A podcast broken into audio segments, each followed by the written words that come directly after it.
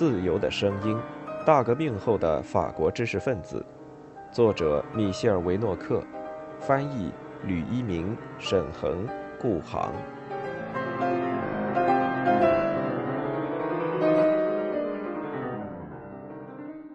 第十四章：欧仁苏揭开巴黎的秘密。一八四二年至一八四三年，《论战报》发表十九世纪连载小说。欧仁苏的《巴黎的秘密》获得连载。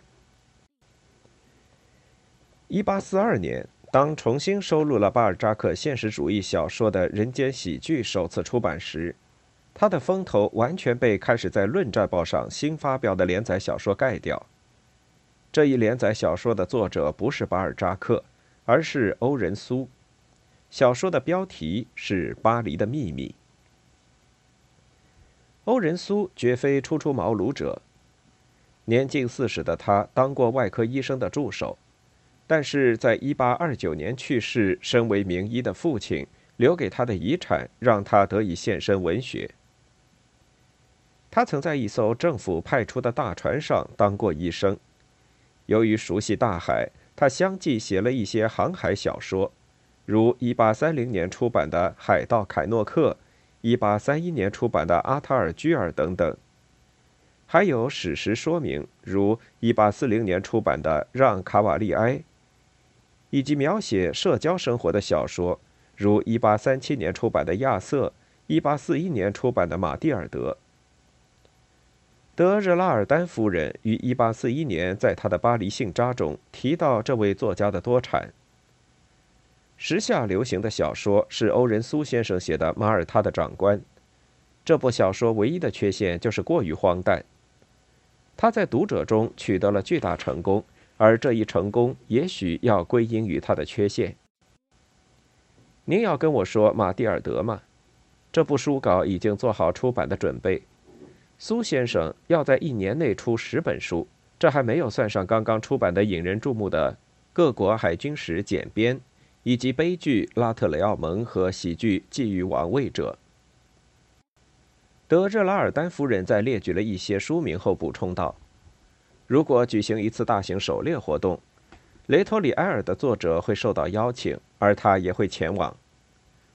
如果有在大使馆举行的盛大晚宴。”亚瑟的作者会被邀请参加，而他也会光临。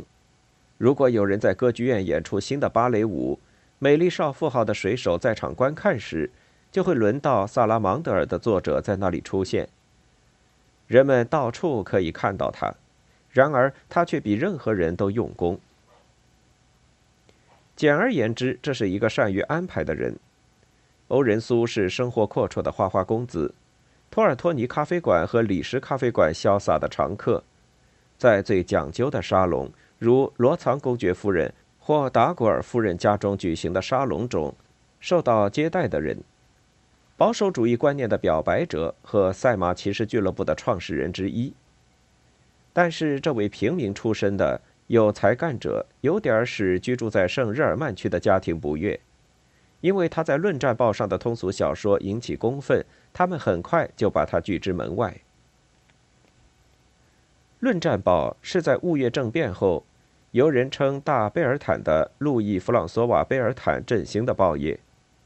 在夏多布里昂的引导下，他在复辟王朝时期充当了立宪主义反对派的喉舌。这份在七月王朝时期充当自由派资产阶级名副其实的通报的报纸。在一八四一年，由路易斯·玛丽·阿尔芒·贝尔坦接手。一如此期所有充当喉舌的报刊，《论战报》在头版下方开设了一个专门留给戏剧评论和文学杂谈的专栏。效仿其他报纸，该报领导层以连载小说来取代城市化的文章。第一部连载的小说是弗雷德里克·苏利埃的《魔鬼回忆录》。《魔鬼回忆录》的成功促使人们继续试验下去。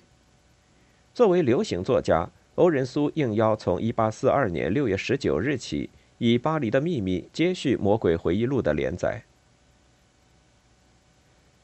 连载小说的特性是把一个多次死而复生的故事、富有色彩的场景和众多生动的人物一天一篇的分割开来。同时设法在富有戏剧性的情节打住。读者会原谅我们在最悲怆的时刻把一位女主人公遗弃在如此关键的情景之中。若知结局如何，且听下回再表。欧仁苏在这方面很了不起，但是他没有把这些情节置于社会上层、资产阶级的沙龙或秀丽的田园风光之中。当时的小说家很少有人会脱离这些场景。他把场景置于巴黎的贫民窟。当代平民的巴黎之中，小说的情节是这样展开的：来自德国的鲁道夫大公乔装成工人，衣衫褴褛的寻找朝思暮想了十六年的养女，来到巴黎贫民区生活贫困的人之中。他这样做是为了了结自己过去的一项过失，在一次激烈争执中，他曾一剑刺死养女的生父。他遇到了玛丽花。玛丽花是街头歌女，她不可避免地从事着皮肉生意，而且有充满仇恨的保镖操刀鬼跟随。他们的苦难打动了读者。男主人公鲁道夫是个才智超常的伸张正义者，他设法把这两个人从贫困和罪恶中拯救出来。他得面对两个可怕的罪犯，其一是猫头鹰玛丽花以前的继母，其二是教书先生。此人将受到可怕的惩罚。其他许多有意思的人物亦陆续出现，把自己的名字告诉看门人的爱饶舌的人，轻佻的年轻女工里格莱特，她后来还嫁给了弗朗索瓦热尔曼，这人被不公正的判决入狱，而后从牢房里获救。被品行不端的公证人费朗折磨的莫雷尔一家等等。最后，鲁道夫将发现玛丽花就是他失散多年的养女萨拉。这些色彩丰富的人物是通过城市中正派人不会冒险光顾的地方来展示的。蹩脚的彩色画片和陈词滥调在相互鄙视，让读者从中获得巨大乐趣的还有影射，助长了在已知场所中移动的情感。这尤其是因为无所不知、无所不能的叙述者。为了更好的得到这种情感，在高声呼唤、组合这些情感。欧仁苏巧妙运用了通俗小说一整套已经过检验的技艺。从最初几天开始，欧仁苏的连载小说激起了读者不可思议的迷恋，《论战报》的订户从三千家增至一万家，这仅仅是一种征兆。除了订户始终在增多，人们挤到了阅览室。在那里，大量供人阅读的报纸已经被翻到有些破烂。每张报纸从一个人的手里传到另一个人手里，每个社会阶层的人都醉心于此。而那些目不识丁者，则让人高声朗读鲁道夫与玛丽花的奇遇。这种现象可谓是前所未有。欧仁苏在开始叙述时就告知读者，他将亲历险恶场景。遇到丑陋可怕的家伙，并表达了以下追求。所有人都读到过库珀这位美国的沃尔特斯科特那些令人佩服的描述野蛮人的篇章。这些篇章中描绘了他们残忍的习俗、富有表现力和富有想象力的语言、借以逃跑或追击敌人的成千上万的诡计。城市里的居民一想到野蛮人是否生活在他们身边，以及这些野蛮部落进行的训练，想到他们残忍的习惯把文明抛得如此之远，就感到战栗。我们将试图让读者看到某些其他野蛮人的生活插曲。这些人与库珀出色描写的野蛮民族一样，置身于文明之外，只不过我们所谈及的野蛮人处在我们当中。我们可以通过在他们生活的巢穴探险见到他们，在那里。他们合谋杀人、偷窃、瓜分财物，从受害者那里掠夺来的东西聚集在一起。这些人有他们的习俗，有一种他们的语言，这是一种神秘的语言，它充满令人忧郁的比喻手法和令人恶心的血腥隐喻。最后，与野蛮人一样，这些人通常以绰号相称，而这些绰号则分别取自他们的能量、残忍。某些长处或身体缺陷。大众马称巴黎的墨西干人使人着迷，玛丽花受人期待，鲁道夫通过为所有弱者和被压迫者复仇而令人安心。被诅咒的猫头鹰和学校教师以及公证人费朗激起愤慨、仇恨。这些愤恨之情是如此强烈，以至于在连载期间，读者并不是被动的阅读，而是通过在其眼皮下活动的人物，认出自己或辨认出与这些人物相似的其他人。人们给作者写信，向他提供文献资料，想见他，与他说说话。凡此种种，均为明证。这里一开始存在误会。欧仁苏首先自以为叙述的是让大资产阶级读者，尤其是《论战报》订阅者的配偶毛骨悚然的故事。毕竟一年八十法郎的订费，实非大家所能承受。然而，他的连载小说不仅触动了中小资产阶级，还触动了民众阶层。在将其作为严格意义上的连载小说看待的同时，读者给欧仁苏指定了一项社会使命：揭露民众的苦难。有一个插曲显得具有决定意义，这就是对莫雷尔一家生活在贫困之中、地位低微的宝石工人的描述。这些工人的生活如此沉重，如此令人绝望，以至于沮丧、失去尊严的人再也感受不到意志和力量，无心摆脱屈辱。又如隐居的动物一样死气沉沉。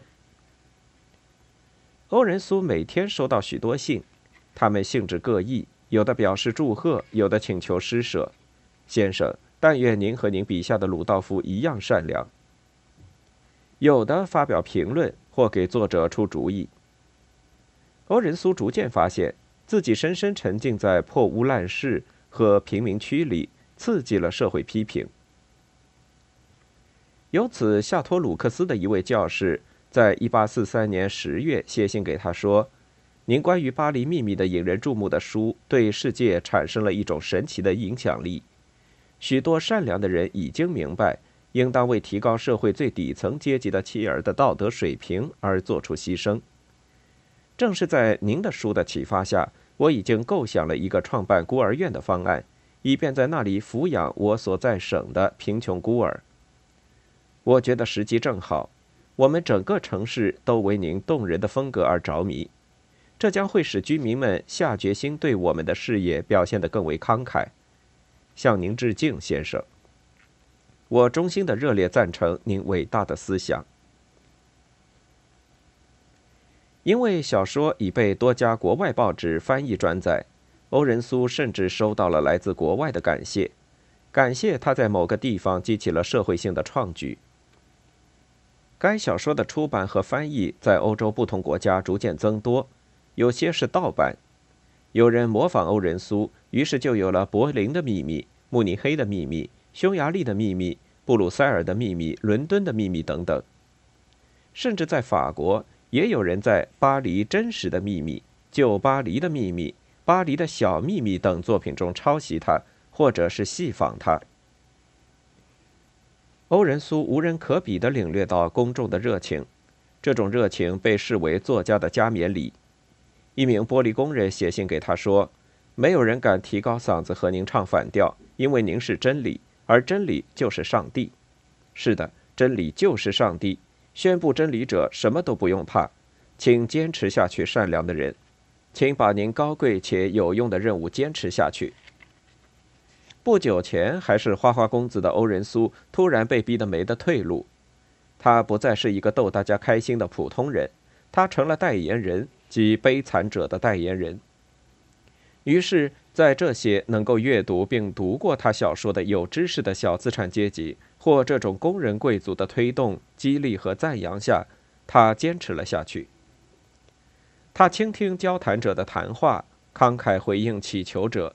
尽可能收集资料，小说成了批评社会不幸的武器。小说家在作品中写到主人公道德与肉体堕落的各个阶段，既描述了监狱、医院和精神病收容所，也描述了普通街头景象、奇迹的进展和巴黎的贼窝。他倾听社会改革者，尤其是傅立叶主义者和车间报工人的意见。该报主张自我管理，从原圣西门主义者比歇那里得到了启发。根据当时的人的说法，欧仁苏对巴黎人民拥有一种权势，人们以最为热烈的好感和热情迎接他的每一个篇章，有时甚至通过一种奇异和悲剧的方式表达出来。一天晚上，欧仁苏在回到家时，在黑暗中碰到一个悬挂着的会动的物体。他点燃蜡烛后看到了什么呢？一个已经进入他家前厅的男人的两只脚。人们永远无法知道他是谁或如何前来此处上吊。上吊者手中有一张纸条，上面写着：“我因为绝望而自杀。我觉得，如果我在爱我们并为我们辩护的人家中死去的话，死亡会稍微容易一些。”巴黎的秘密的成功超出所有人的想象。作家在连载小说期间接到了来自各地的大量信件。人们对他大加赞扬，给他出主意，邀请他去做客，敲他家的门。有人甚至把虚构和现实混为一谈。有人给他寄来一小笔钱，让他给他创作出来的穷苦之人。有人提示他该有哪些插曲。有人给他送来非同寻常的礼物。有人请求他解释。有人祝福他。一八四四年二月十三日。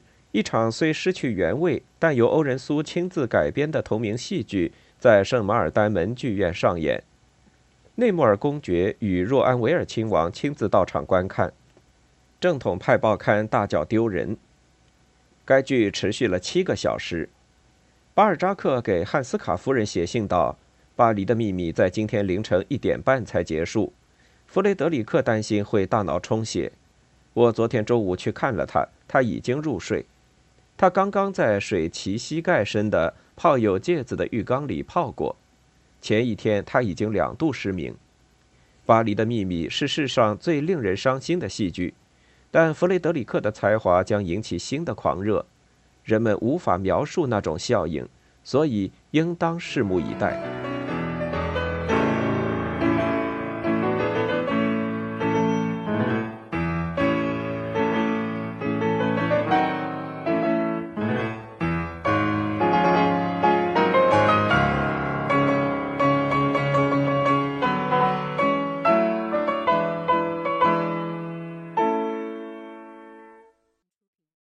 听完整版有声书，请关注我的微信公众号“我也读书 FM”，获得收听与更新信息。